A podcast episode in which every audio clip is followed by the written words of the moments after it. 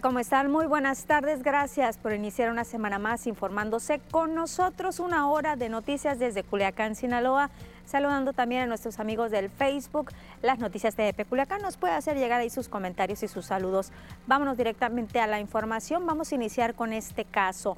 El 21 de mayo del 2000, de 1990, pues está cumpliendo, fue la fecha que se asesinó a Norma Corona. Ya estamos a nada de un aniversario más, un aniversario luctuoso de esta luchadora social, que su caso, su asesinato vino a marcar un antes y un después en los derechos humanos.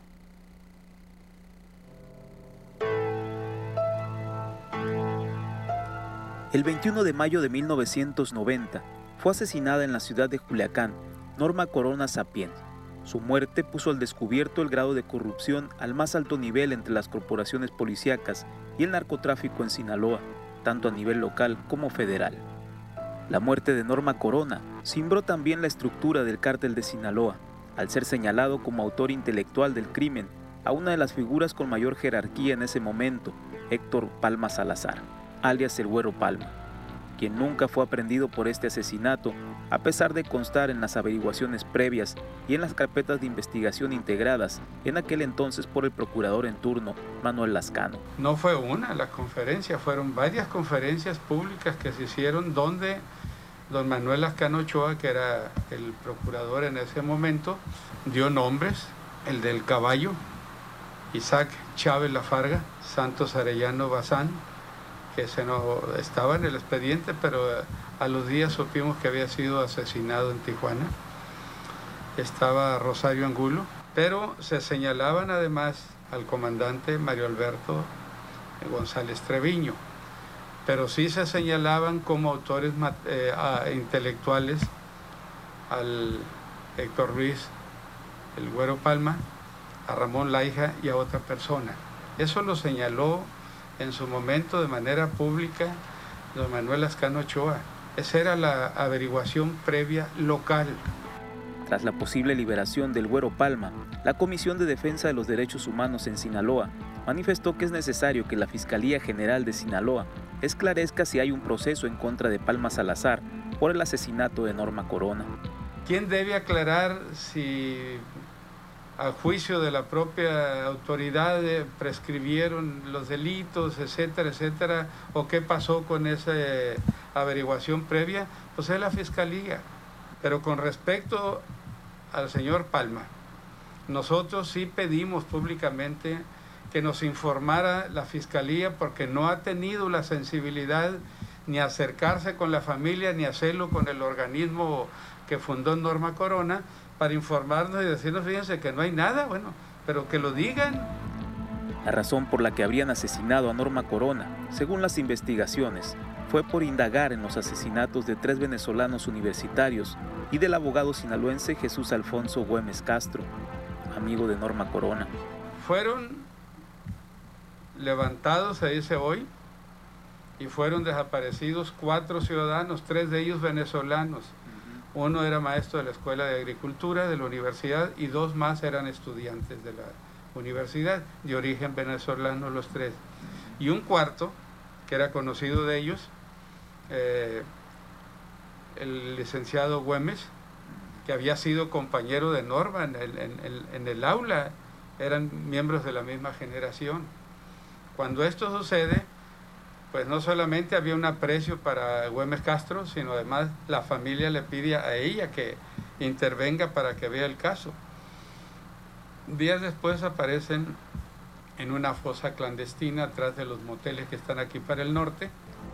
Las indagatorias determinaron que las víctimas no guardaban relación con el crimen organizado, pero fueron ultimadas por conocer al venezolano Rafael Clavel Moreno, presunto asesino de la esposa e hijos de Palma Salazar.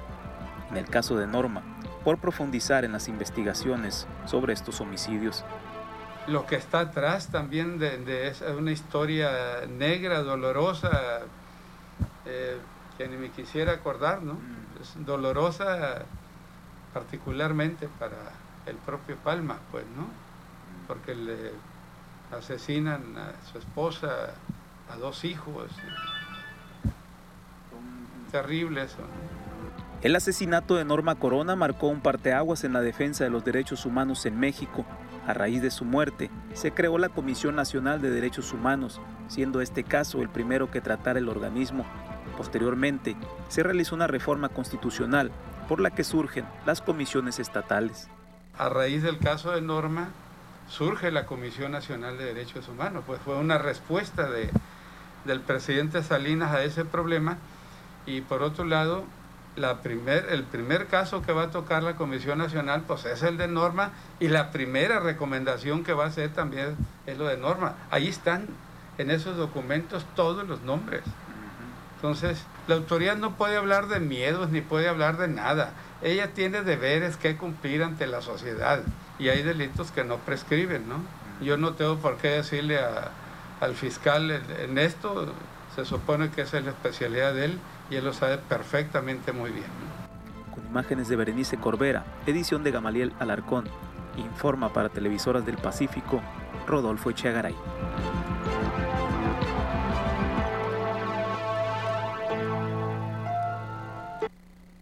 Y vamos a información de inseguridad. Un hombre identificado como Juan, de 24 años de edad, fue asesinado de varios balazos por un grupo armado que lo persiguió por varias calles del poblado La Sinaloa en Nabolato. Esto fue la tarde de ayer. En su intento por salvar su vida se metió a una vivienda donde fue alcanzado por los gatilleros que lo asesinaron de varios balazos. Una persona del sexo masculino fue localizada la mañana de este domingo envuelto en una lona de color azul. Esto fue por la calle Pirul entre Monte Cancino y Monte Elbrus de la colonia Montebello en Culiacán. Se desconoce cómo fue asesinado, así como las características de los asesinos. Una mujer de 75 años de edad, vecina de la colonia del barrio, falleció de manera instantánea la noche de este domingo al ser atropellada por un automóvil Nissan Suro de eh, color blanco, modelo viejo, con placa de Sinaloa, que tras el accidente intentó el conductor darse a la fuga, pero fue detenido metros adelante. El conductor fue puesto a disposición de las autoridades correspondientes. Y lo que sucedió allá en el puerto de Mazatlán, en una cafetería, una mujer fue brutalmente agredida por un hombre en el interior de una cafetería ubicada en el pleno centro histórico de Mazatlán. Se dice que el agresor presuntamente era pareja de la joven. Estos hechos ocurridos durante la noche del sábado fueron grabados por las cámaras de videovigilancia del local. Ante este hecho, la colectiva feminista Perlas del Pacífico desde sus redes sociales exigió que se investigue el caso, que se castigue al responsable y, y sobre todo pidió la atención en el tema de InMujer. Y un presunto asalto que se pretendía cometer a un tarjetaviente de una sucursal bancaria ubicada por la avenida Gabriel Leiva entre Emilio Barragán y Zaragoza en el centro fue frustrado sobre la banqueta de la vialidad a la altura de la llamada Ciudad Perdida, unos metros de las oficinas de la Junta Municipal de Agua Potable y Alcantarillado de Mazatlán. Ahí quedó el cuerpo del supuesto asaltante, el presunto asaltante, que quedó abatido portando un casco en la cabeza. Se dijo que un custodio que se encontraba en la zona se percató del momento en el que el presunto delincuente intentaba hacer el atraco al comerciante respondiendo a la agresión con disparos. El supuesto asaltante caminó de la zona de cajeros del banco a algunos metros hasta caer sin vida. Nos vamos a nuestra primera pausa. Seguimos eh, transmitiendo en el Facebook las noticias de Peculiacán. No se vayan, enseguida regresamos.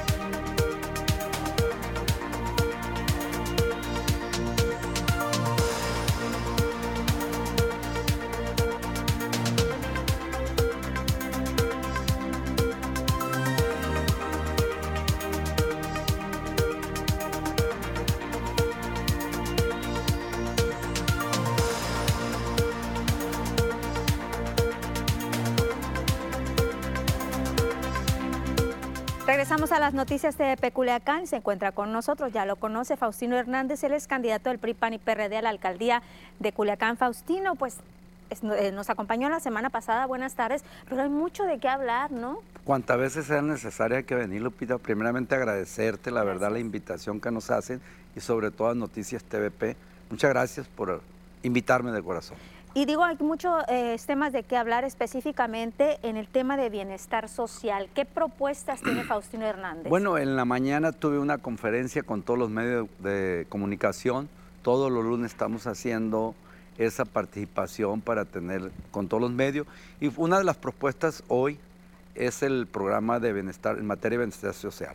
Son esfuerzos que debemos conjuntar el gobierno estatal y federal sobre todo por la pobreza extrema en que estamos en Culiacán. Incrementaremos sobre todo apoyos a través de una institución que se llama el DIF, apoyar a las familias más vulnerables, como conjuntando con la participación ciudadana. Y vamos a fortalecer los servicios de salud. Sabemos que de antemano salud le compete al gobierno estatal, a la federación, pero la ciudadanía requiere sobre todo lo más inmediato que tiene es el ayuntamiento de Culiacán habremos de fortalecer, habremos de agarrarnos de la mano con las instituciones estatales y federales y nosotros como ayuntamiento poner nuestro granito de arena en todos los aspectos. Y más ahorita por lo de la pandemia, En todos los aspectos de la más falta la atención. Y bueno, aquí yo quiero decirte también que en materia de bienestar traemos el compromiso de regresar las becas a nivel primaria y secundaria, unas becas que teníamos en la administración pasada cuando la administración que encabezaba Jesús eh, Valdés, bueno, eso es un programa nosotros muy noble, muy justo, que tenemos que implementar en Culiacán. Entre otras cosas, Lupita, por ejemplo, impulsar programas de, la regularización de predios. Hay en Culiacán muchas colonias vulnerables que no se le ha dado certeza jurídica y legal. A esos predios que ya están, desgraciadamente, afortunadamente ya están, y bueno, uno no puede privarlos de los servicios públicos básicos como agua potable, electrificación, drenaje, entre otras cosas. ¿Y el programa de vivienda, Faustino? Sí, sin duda es un programa muy ambicioso que traemos para las familias más vulnerables en Culiacán. Y cuando digo Culiacán, estoy hablando de las 17 sindicaturas, la alcaldía y Culiacán. Ese es un programa que tenemos que impulsar y sobre todo hay que alcanzar algo muy importante, tenemos que impulsar la actividad de Culiacán. Es decir, nosotros tenemos que enlazar la ciudadanía, con la participación con, la participación decidida de los pobladores de Culiacán, porque un, presidente no puede todo, pero tiene que ser un facilitador, Lupita. Me llama la atención porque también se ha tocado el punto dentro de las propuestas, bandera blanca en pisos de tierras, techas, eh, techos precarios. Bueno, es que en el pasado se hacía un programa de techos y pisos firmes que se le llamaban, y sin duda Culiacán los culiacanenses en los recorridos que hemos hecho en las colonias populares, en la sindicatura, siguen reclamando los techos y los pisos firmes. Y bueno, ¿qué se puede hacer? Otra vez con la participación de la sociedad se le puede entregar el material, la gente puede poner la mano de obra y todos salimos ganando. Es un programa, la verdad, muy benévolo, pero sobre todo para familias que realmente aspiran a tener otro modo de vida. Eso es un, es un programa muy importante, la vivienda junto con los techos y sobre todo algo muy importante en este tema también, que impulsaremos la rehabilitación de los espacios deportivos y los parques que están, la mayoría están en mal estado. ¿Se ha hecho mucho? Sí, pero aquí por ellos, al rescate de ellos, de esos espacios recreativos para la niñez y los jóvenes. Habla de educación, habla de salud, habla de deportes, pero cultura que también es como todo junto. A ver, Lupita, me he reunido yo con muchos, hay que sí, una sociedad incluyente en cultura. He hecho un compromiso de regresar la cultura a Culiacán. ¿Cómo? Bueno, si no, no rescatamos la cultura, el deporte y sobre todo a los jóvenes, pues no vamos a rescatar el tejido social. Por eso es muy importante que a través de esto tengamos, impulsemos la cultura, el deporte, el rescate al, sobre todo al seno de la familia para tener un Culiacán más digno y sobre todo hay un tema que lo tengo que mezclarlo. Habiendo cultura, habiendo deporte, habiendo espacios, podemos tener una mayor seguridad porque los niños o los hijos de nosotros se alejarían de las garras del vicio. Bueno, en todo eso se tiene que hacer un conjunto, pero sobre todo con la participación de los culiacanenses. Pretende ser de Culiacán la capital de las artes del noroeste de México. Es correcto, porque habiendo arte, habiendo cultura, vuelvo a insistir, nosotros tenemos que ir con visión, con visión de futuro aquí en Culiacán. Culiacán merece otro tipo de Culiacán. Los que viven en Culiacán, los que queremos en Culiacán, tenemos que impulsar un Culiacán moderno, un Culiacán facilitador, un Culiacán humano. Y eso está en Faustino Hernández. ¿Hay mucho rezago en estos temas, Faustino? Lupita, Culiacán está creciendo mucho. Y te voy a poner un ejemplo. este fin de semana estuve en sindicaturas. Eh, estuve en la comunidad del Tamarindo. Es un rezago enorme, enorme en las sindicaturas. ¿Y qué está? A ocho minutos de Culiacán. ¿Qué está el aguaruto de aquí? Pues quieren más pavimentación, mejores servicios públicos. Desgraciadamente o afortunadamente Culiacán está creciendo demasiado. Pues hay que atenderlos. ¿Cómo? Pues comunicándolo, con el diálogo, con la participación de ellos. Pero sin duda aquí cabemos todos en este proyecto de Culiacán. Todos los sectores vulnerables, sectores económicos, sectores productivos, la ciudadanía en general que no tiene partido, yo los invito a eso, que juntos hagamos un Culiacán mejor, más moderno, con mejor viabilidad, con mayor pavimentación, pero sobre todo con mucha humildad. Faustino, muchísimas gracias. Como siempre digo, pues mucha suerte con los candidatos, las candidatas que nos visitan, mucha suerte. Muchas gracias, Lupita. Pues saludados todos. Ya saben que estoy al millón y pasadito por Culiacán, ¿eh? Que Dios me los bendiga. Faustino Hernández, él es candidato del PRI, PAN y PRD a la alcaldía de Culiacán. Nosotros nos vamos a una pausa y regresamos a las noticias.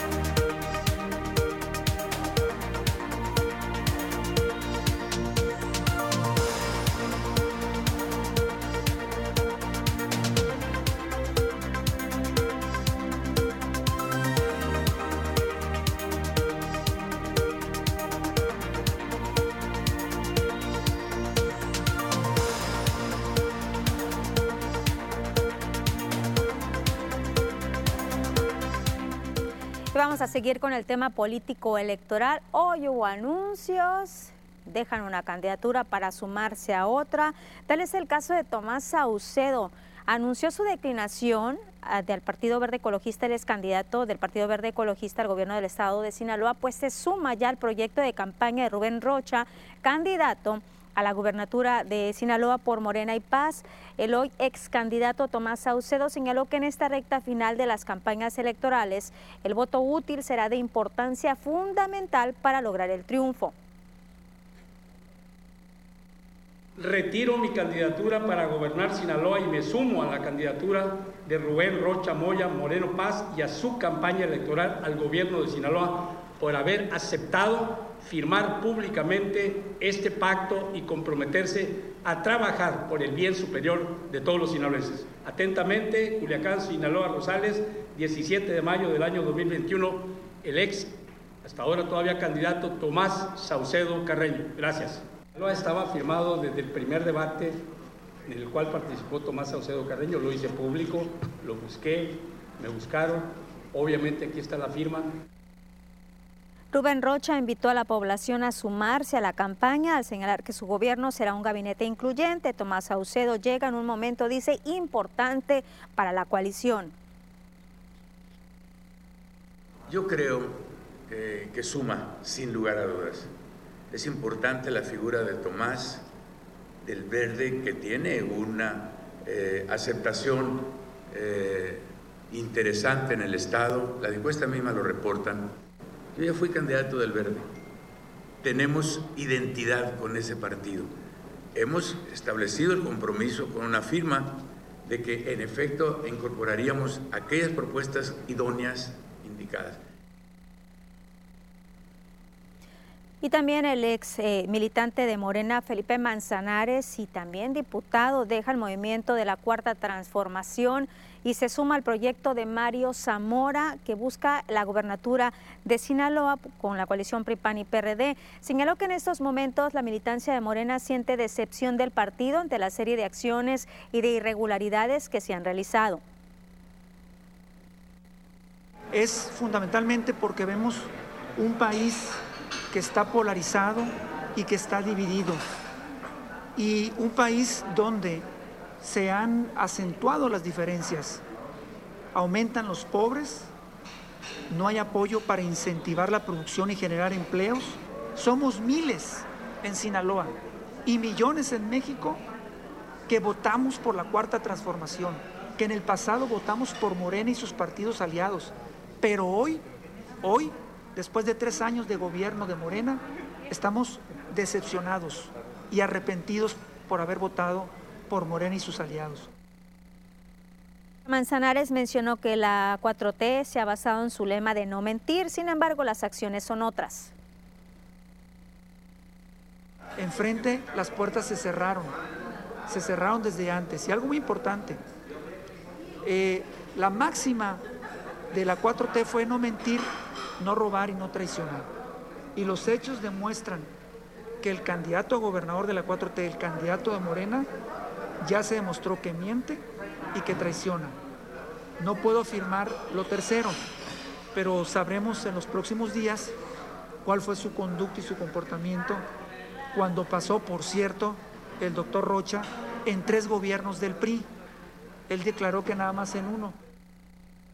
Dijo que al proyecto Vapor Sinaloa se siguen sumando cada vez más personas. Mencionó que si los candidatos a la gobernatura del estado como son Sergio Torres y Roselena Millán se unieran a este proyecto, se fortalecería aún más al ser perfiles que saben de política. Y ambos, Sergio Torres y Roselena Millán, yo fui compañero con Roselena Millán, fuimos compañeros en el Congreso del Estado, fuimos diputados. Ambos tienen oficio Ambos conocen la función pública. Y aprovechando tu pregunta, una adhesión, una suma de Sergio Torres o de Rosalena Millán con Mario Zamora es una suma y una alianza natural y sería muy positiva para Sinaloa. Y la candidata de Movimiento Ciudadano a la alcaldía de Culiacán, Elizabeth Montoya, en rueda de prensa habló sobre la vulnerabilidad de las mujeres en la entidad y sobre la necesidad de fortalecer el Instituto Municipal de las Mujeres. El apoyo a las mujeres está en el olvido. Una de las demandas más sentidas en las colonias populares es la atención a las mujeres. Culiacán es uno de los municipios en donde hay uno de los índices más altos de violencia familiar y particularmente de violencia hacia la mujer. Dijo que de llegar a la alcaldía de Culiacán habrá obligación de los funcionarios de rendir cuentas cada semana. Que los funcionarios tendrán la obligación de semanalmente subir a la página del Ayuntamiento de Culiacán las actividades que se están realizando, cómo se están realizando, en dónde se están realizando, todas las acciones para que los ciudadanos podamos tener acceso a la transparencia precisamente, a lo que se está haciendo, a cómo se están aplicando nuestros recursos y sus recursos, los recursos de toda la ciudadanía. Y la falta de medicamentos e insumos de curación básicos en el Hospital Pediátrico de Sinaloa provoca que los padres de familia tengan que comprar lo que necesitan sus hijos para seguir con el tratamiento del cáncer, como la madre de Kimberly, una niña de nueve años que tiene siete años llevándola al hospital, siete años realizando actividades para conseguir dinero. Primer recaída tuvimos que conseguir para las quimioterapias, que cada dosis salía nueve mil pesos. Yo anduve boteando para conseguir para las quimioterapias. Sí. Y cosas muy sencillas como gasas, No hay nada de eso. No, ahorita en la mañana compré el punzo, las vendas. Yo traigo pues todo, los tegadés. Lo más común que vale 20 pesos las vendas no hay Omar Efren es un niño que tiene 8 años de edad, también es paciente del hospital pediátrico y cuando le detectaron el cáncer se sintió rechazado por otros niños. Me sentí que era el único en el planeta que había perdido todo, que estaba solo, que nadie me iba a ayudar, que bueno, que el único, pero un día mi papá se rapó el cabello y mi mamá me dijo que, que guapo. Yo pensaba que será bueno, así que yo me lo empecé a rapar. Sentí mucho dolor en mi corazón cuando me raparon ya que se me caía mucho el cabello. Y por considerar que hay una apatía general hacia las necesidades de otros, hacia las familias que tienen un integrante con cáncer, Roberto El Güero Cruz, el ex candidato a diputado federal por el Distrito 5 de Movimiento Ciudadano, quien ha apoyado a la familia de Omar y Kimberly desde hace tiempo, en solidaridad se hizo cortar el pelo a las afueras del hospital pediátrico e hizo un llamado a la sociedad. Y es un llamado a la reflexión y es una crítica a nosotros mismos como familias, como sociedad. Ni siquiera es a los políticos, es a los ciudadanos el llamado. El día que todos nos solidaricemos, el día que todos como sociedad hagamos un solo grito, una sola voz, que levantemos la voz y que les digamos a los políticos, a mí también me importa el problema del cáncer, a mí también me importan estos niños, entonces los políticos se van a quebrar y entonces ya no va a haber ningún diputado o diputada que vuelva a votar en contra del presupuesto de salud. Tal como lo informamos aquí, este fin de semana estuvo en Sinaloa el presidente de México, Andrés Manuel López Obrador, allá en la zona sur, atendió demandas. Bueno, me da mucho gusto verte, saludarte. Quiero decir, el papel de Buenas tardes. Este es el papel que le manda a él. ¿Cómo te estás pasando? Que venimos a visitar aquí, eso es lo que te está diciendo. Ándale. Sí, Felicidades. Presidente, su razón de, de, visitar Sinaloa. Buenas tardes. ¿Cómo vio la obra de Bueno, muchísimas gracias, presidente. No me lo cuidado, cuidado, cuidado. Tiene un apoyo para su danza prehispánica, presidente. Y en los accesos a la presa Santa María vino el presidente a supervisar algunas obras en las presas allá en la zona sur del estado. Un grupo de transportistas aguardó la llegada de López Obrador para acercarse a él, expresarle su solicitud. En protesta, estacionaron unidades de carga de su propiedad con pancartas. Aseguraron que siendo proveedores locales del Rosario, adscritos a la CROC y la CTM, no han sido tomados en cuenta en los contratos para elaborar en la obra. A gritos pedían en su visita intervenir en un precio más competitivo, competitivo del flete, ser beneficiarios en las contrataciones, ellos considerando que la presa ha generado hasta ahora para 600 trabajadores empleo, esperando que llegue a mil tan solo este año. El sábado, mientras que esto fue el sábado, mientras que para el domingo la gira presidencial de López Obrador también recogió peticiones en el municipio de Concordia, en la presa Picachos, en donde los comuneros solicitaron la cobertura total de las inmunizaciones, indemnizaciones por las afectaciones en la construcción del proyecto y decenas de trabajadores de Icachín se manifestaron este lunes por la mañana en las afueras de las instituciones del instituto que está por Avenida Insurgentes en Culiacán. Después de esta manifestación se fue hacia la avenida, la bloquearon al tráfico vehicular para finalmente tomar la decisión de poner cadenas en la puerta principal. No pudieron entrar los trabajadores. Esta protesta fue por plazas laborales ya que fueron autorizadas pero no reconocidas por la Dirección General del Icachín. Además la falta de respuesta a un pliego petitorio por lo que exigían la renuncia del titular Francisco Frías. Porque son 15 bases de instructores el nombre de cada instructor. Pedimos también al señor gobernador que nos autoricen estas 15 bases que ya están desde el 2010, del 17 de octubre del 2016. Imagínense un año sin un sueldo, sin contar con un recurso, cuando contamos de ICATSIN, cuando ellos su, salario es ICATSIN, nos los quitan por un año, nos quitan los servicios médicos, ¿a dónde vamos a ir a dar? El director general de ICATSIN, Francisco Frías, informó en qué paso van las respuestas a estas peticiones. De modo que creo yo que muchos de los trabajadores que están ahí eh, no están suficientemente informados pero la verdad es que de los nueve asuntos que trataron, pues cuando menos siete ya se resolvieron y dos están en vías de resolución. Eh, no hay ningún, no está cancelado la solución de ninguno de ellos, pero creo yo que los trabajadores no están bien informados. Ellos fueron convocados desde hace días y los convocaron las mismas personas que siempre los han convocado, es decir, gente identificada pues lo tengo que decir claramente, ¿no? Eh, políticamente con algún partido. Ahí la voy a dejar. Y vamos a cambiar de tema, vamos a conocer el caso de la señora María Belén, que se ha dedicado por años a elaborar quesos.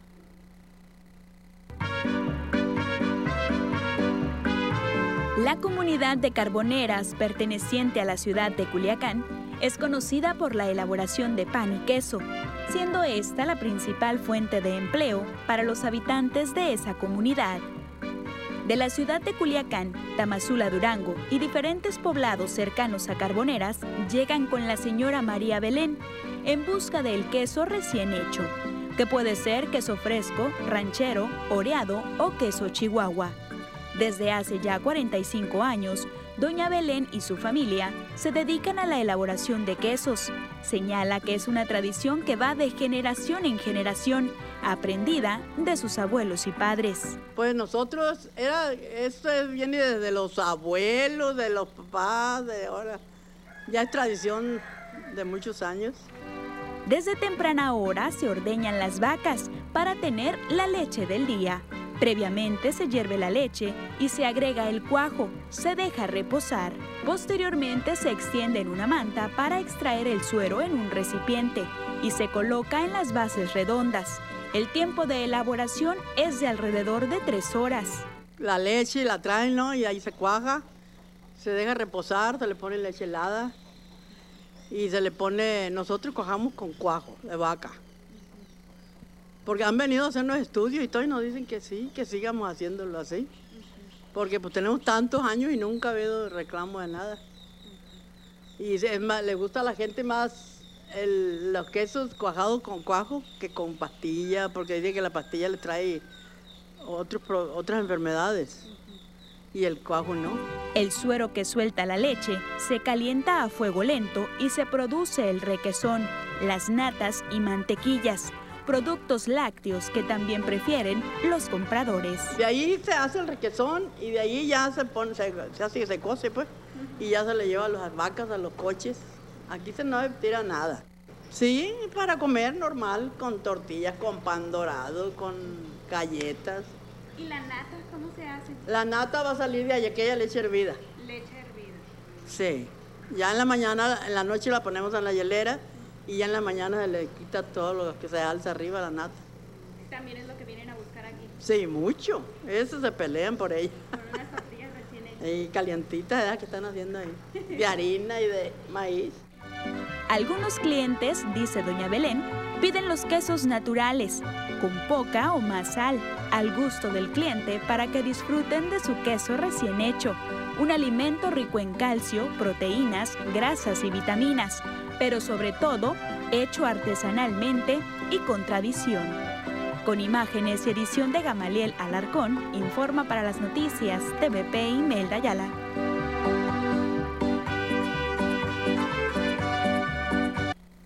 Y es que allá en Carboneras no nada más podemos encontrar queso, también el rico pan que se vende en ese lugar. Nos vamos a pausa y al regreso información deportiva.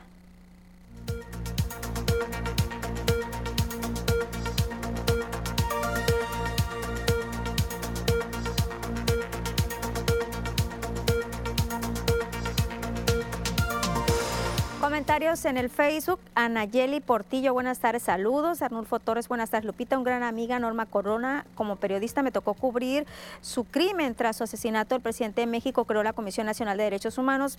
Mis respetos para el profe Loza Ochoa, siempre muy honesto y valiente. Sí, siempre la verdad del profe dando la cara, dando declaraciones. Dayanara Paola Peña dice, Lupita, ya pasó por fin el Cruz Azul y a ver si ahora sí somos campeones. Por otro lado, Lupita, ojalá verdad agarren y castigan a ese mal hombre por golpear a una dama. El Mazatlán no se vale que ande suelto. Lupita, buenas tardes para ti, todo el equipo de TVP. Hola, Dayanara. Efraín Vega, un saludo al próximo presidente. Ahora sí va a haber pavimentación de calles.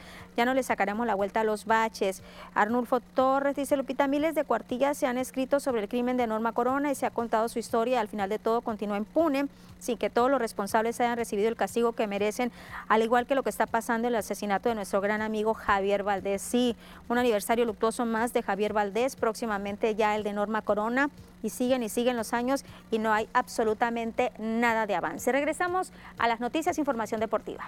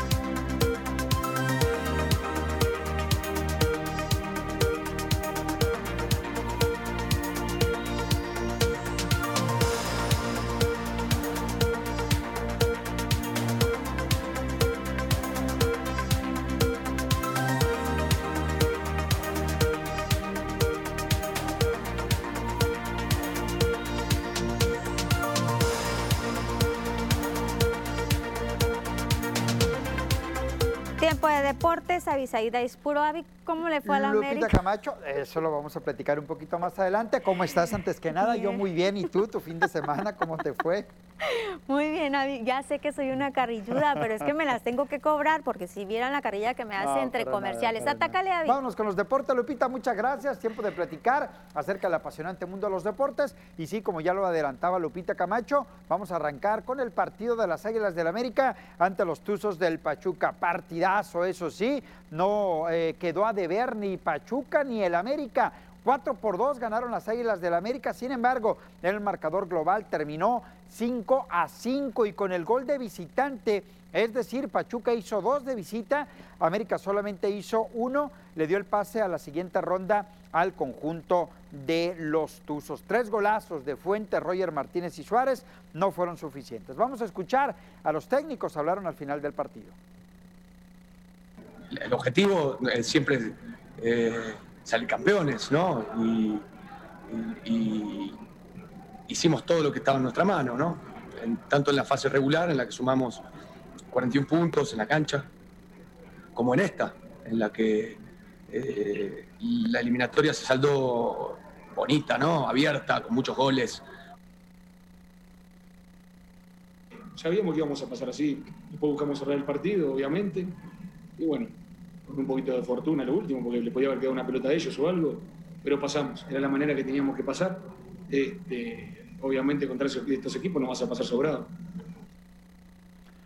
El conjunto de Cruz Azul logró su clasificación a la siguiente ronda tras derrotar a los Diablos Rojos del Toluca, tres goles contra uno. Le costó trabajo a la máquina, ya que a 10 minutos del final estaban eliminados, pero consiguieron goles por conducto de Brian Angulo, Jonathan Rodríguez y Santiago Jiménez para clasificarse a la siguiente ronda. Toluca está eliminado. Escuchamos a Juan Reynoso. Creo que tuvimos un buen primer tiempo, no, no lo no pudimos ampliar el marcador como hubiéramos querido para terminar más tranquilos.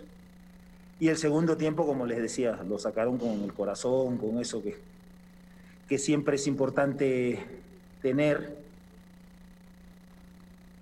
el Puebla le costó mucho trabajo, pero logró clasificarse a lo que fue la ronda de semifinales tras derrotar 1 por 0 al conjunto de los rojinegros del Atlas con un autogol 1-1 el marcador global. Eh, la posición en la tabla es lo que clasifica al Puebla a la siguiente ronda.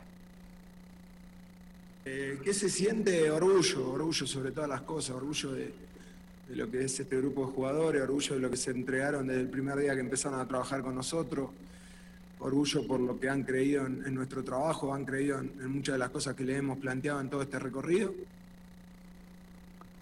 Y el Monterrey fracasó el Monterrey con Javier el Vasco Aguirre después de empatar a un gol con el conjunto del Santos Laguna de Torreón y caer en el global. Tres goles contra dos. Anotación prácticamente de último minuto de Ronaldo Prieto puso las cosas eh, con empate y darle la clasificación al conjunto de Santos. Habló Javier Aguirre después de que su equipo quedó eliminado. Todo lo que diga yo en momentos de derrotas eh, sonaría excusa y calificativos para la derrota, pues hay muchas para terminar la temporada para nosotros hoy y hay muchas, muchos sinónimos de cualquier palabra que, que signifique no conseguir el objetivo, eso está claro. Vámonos al Taekwondo. Se enfrentaron este fin de semana María del Rosario Espinosa y Briseida Acosta en el Centro de Alto Rendimiento de la Ciudad de México. Vaya pelea, vaya combate, tres rounds. Estaban empatadas en puntos, se tuvieron que ir a la muerte súbita y ahí fue la de Nabolato, Sinaloa, Briseida Acosta, quien se llevó la victoria y eliminó a María del Rosario Espinosa. Será Briseida quien vaya a los Juegos Olímpicos de Tokio. Tienes que apostar todo por ti, las cartas están sobre la mesa y tienes que hacerlo. Este, mi compromiso es con México, mi compromiso es con las autoridades, mi compromiso es con la gente que me ha apoyado. Vámonos con más detalles de la información deportiva, platicar de los Juegos Deportivos eh, CONADE 2021. Le comento que Sinaloa logró clasificar a siete pugilistas a los Juegos Nacionales CONADE 2021 al concluir la eliminatoria regional que se desarrolló en el gimnasio de alto rendimiento de boxeo. Sonora fue la delegación que logró colocar a más boxeadores en lo que son eh, los Juegos Nacionales al eh, lograr un total de nueve boletos. Lo más importante que tenemos en la información deportiva. Platicamos en el Facebook, Avi, nos vamos a pausa.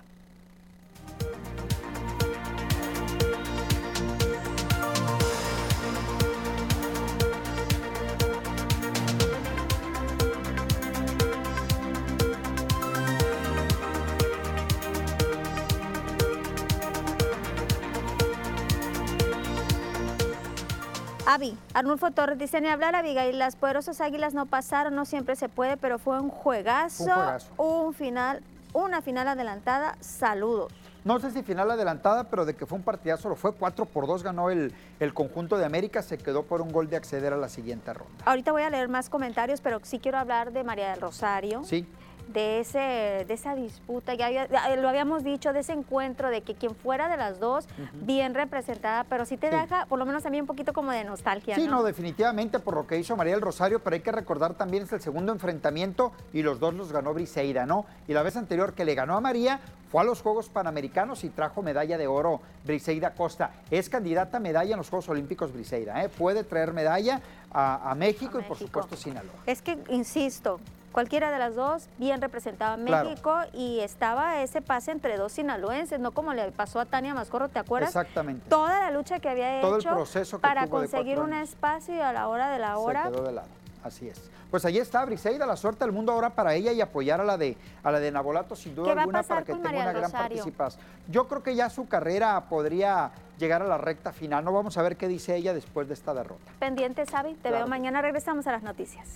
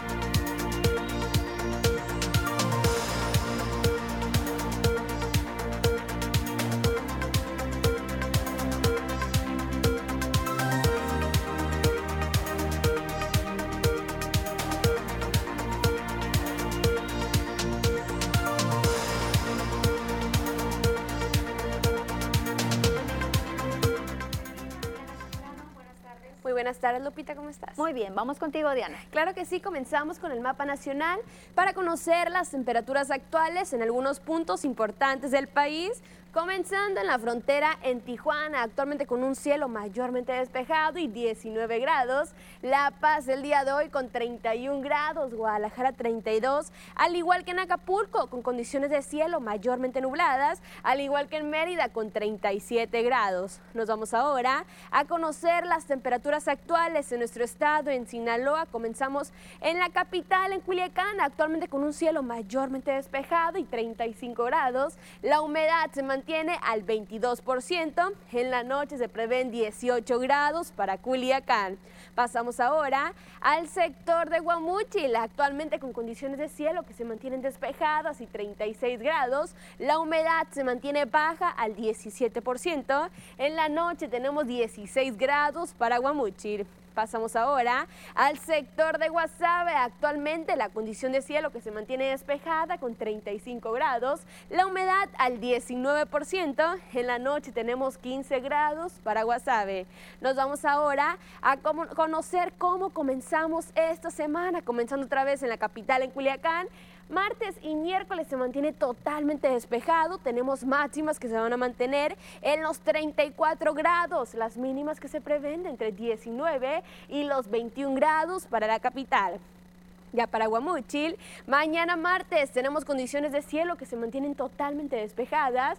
Mañana tenemos una máxima que alcanza los 35 grados y la mínima que se prevé de 16 grados para el sector de Guamúchil. Ya para finalizar, en Guasave aquí tenemos condiciones de cielo que se mantienen despejadas, las máximas que van a variar entre los 33 y los 34 grados y las mínimas que se prevén de entre 17 y los 20 grados para el sector de Guasave. Hasta aquí el reporte meteorológico. Continuamos contigo, Lupita.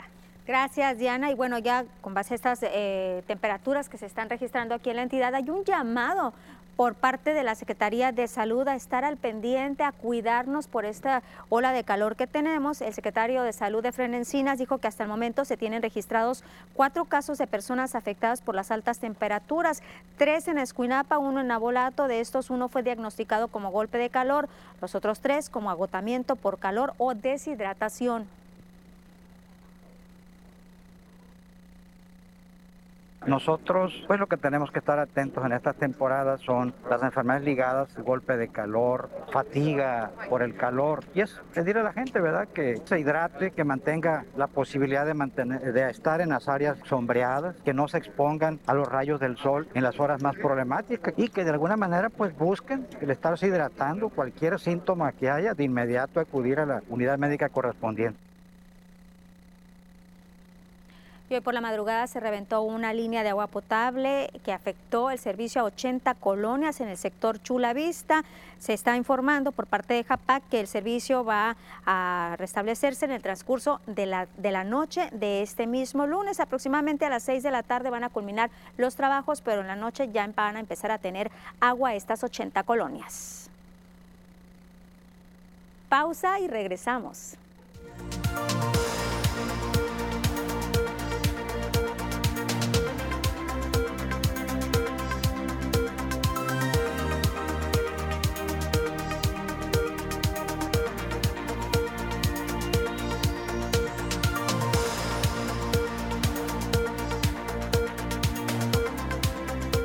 Comentario, Yolanda Moreno Cital dice, hola, buenas tardes Lupita, felicidades a Miss México, representante a las bellas mujeres de nuestro país, que tenga un excelente inicio de semana para todos TDP, bendiciones, gracias Yolanda.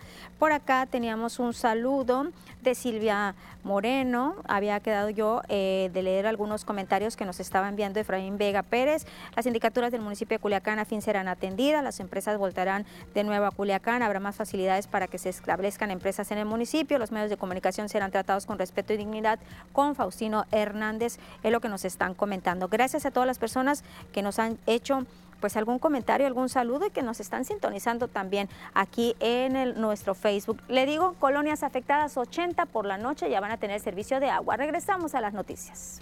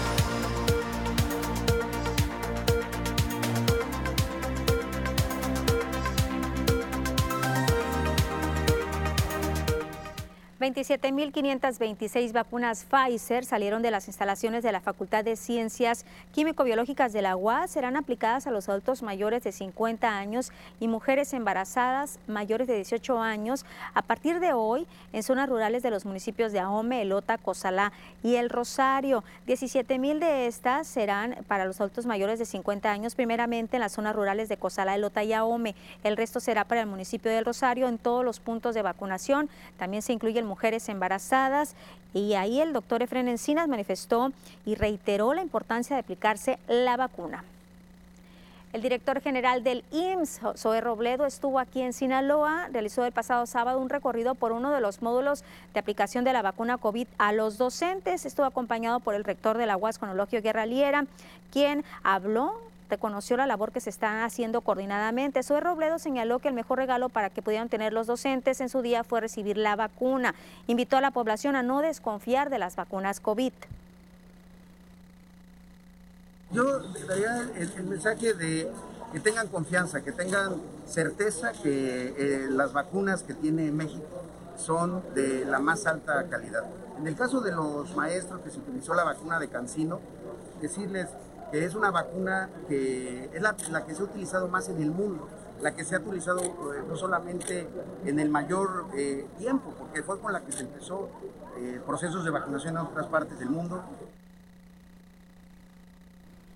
y existe confusión en algunas personas en la aplicación, la segunda dosis de la vacuna COVID, cuándo se las van a aplicar. Nos han llegado muchas inquietudes a la redacción de las noticias. La Secretaría de Salud nos está aclarando, por ejemplo, si a usted le pusieron la vacuna Sinovac, la segunda dosis de aplicación será de 28 a 35 días después de la aplicación de la primera. Si le pusieron la Pfizer, la segunda dosis será del 21, de 21 a 42 días después de la aplicación de la primera dosis. Si fue AstraZeneca, la segunda dosis será de 8 a 12 semanas o de 56 a 84 días después de la aplicación de la primera dosis. Y la vacuna Cancino es así, es dosis única. La Cancino es la que le aplicaron a los docentes aquí en Sinaloa. Ya nos vamos, gracias por su atención. Nos vemos el día de mañana a las 2 de la tarde. Cuídese mucho.